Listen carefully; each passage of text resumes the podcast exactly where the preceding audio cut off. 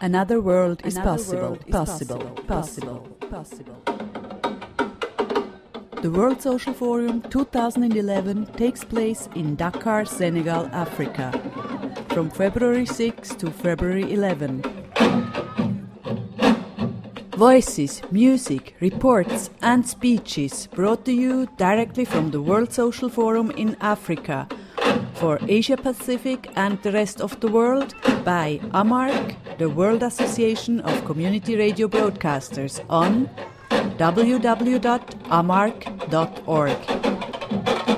Tune in and listen to the voices of the social movements from around the world.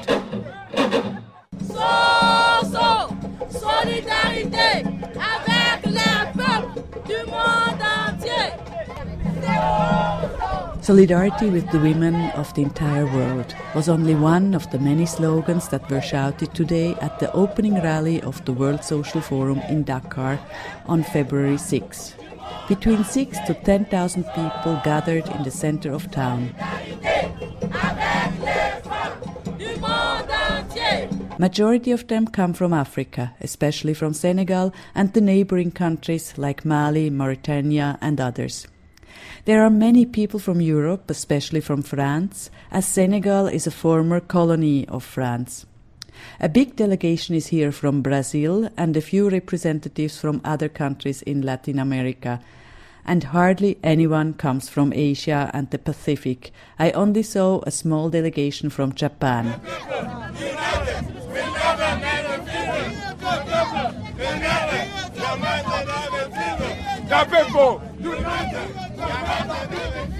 There were hundreds of organizations represented, with their banners and slogans such as the Peace Movement, the Environmentalist Movement of Senegal, Freedom from Debt organizations, ATTAC, an organization asking taxes on stocks exchanges, Several youth organizations such as YMCA, the Women's World March, trade unions from Sweden and Germany, the People's Health Movement, several funding agencies such as ECO and Oxfam.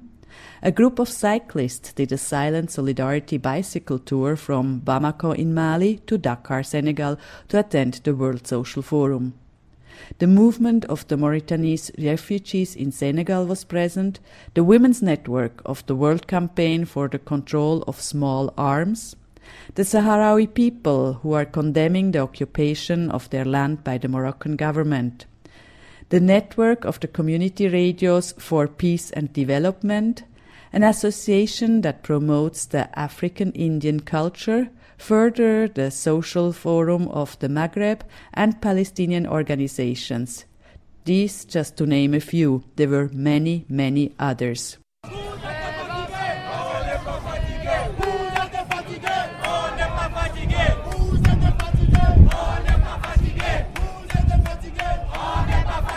Just as many organizations, there were many different slogans in different languages, the majority in French. Among them were the call to stop violence against women, for an exploitation of mines that are for the benefit of the people and in respect to the environment. Others shouted, the response to the international crisis is international solidarity.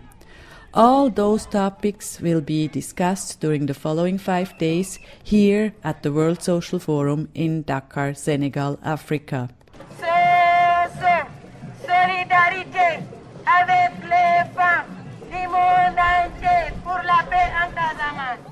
Just before the forum started, a workshop took place on the situation and rights of migrants around the world on the former slave island Gorée, which is situated right next to the city of Dakar.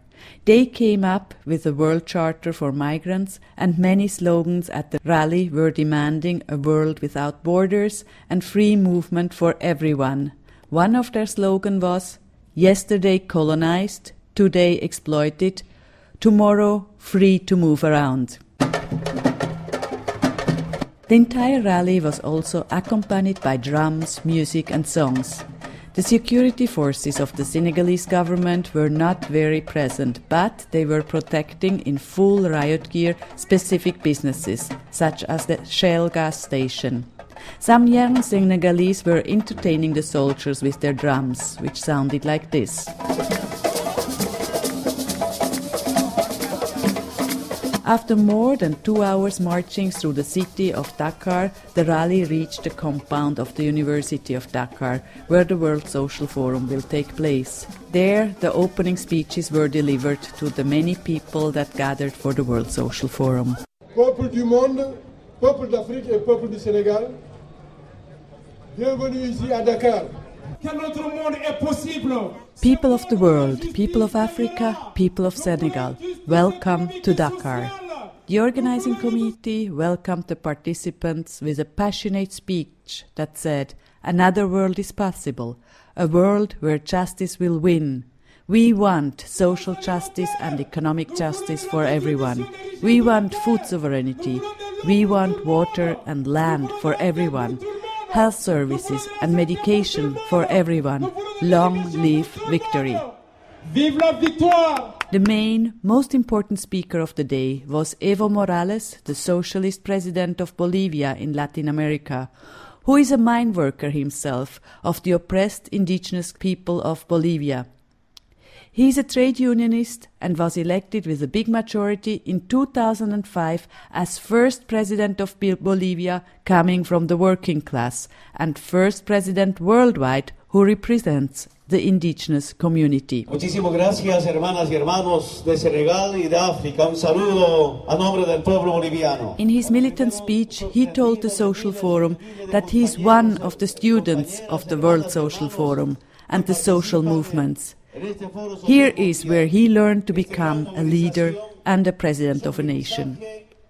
He explained how the Bolivian government has decided that common goods such as water, telecommunication, electricity should not be managed by the private sector but by the government.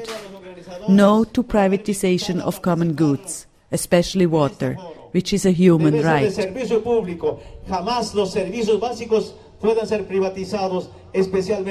Further, natural resources should not be exploited by multinational private companies, but managed by the government. Like this, Bolivia was able to multiply its national financial reserves by six times in just six years.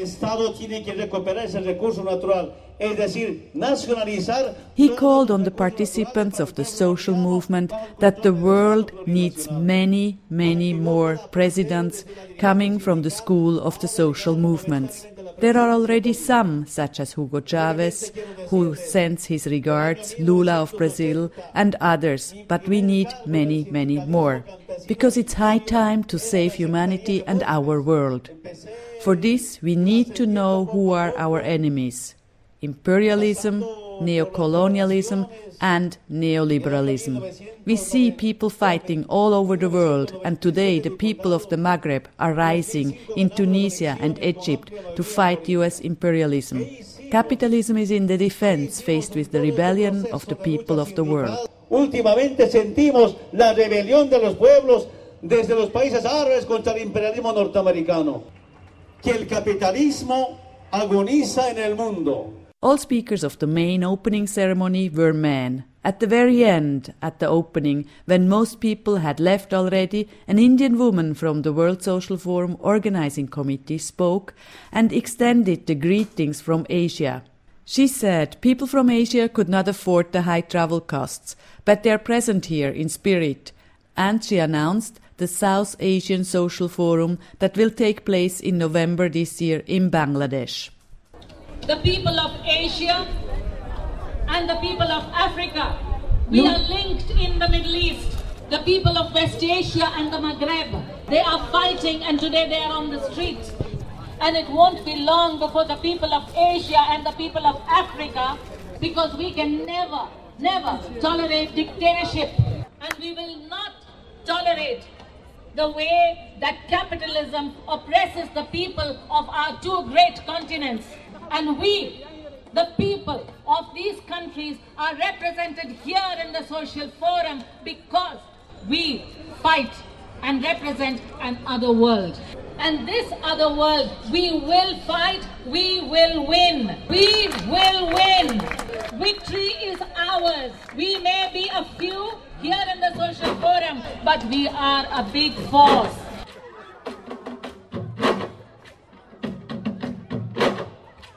African traditional drums and other music groups led through the end of the opening ceremony of the 11th World Social Forum that will take place the next five days until February 11 here in Dakar, Senegal, Africa.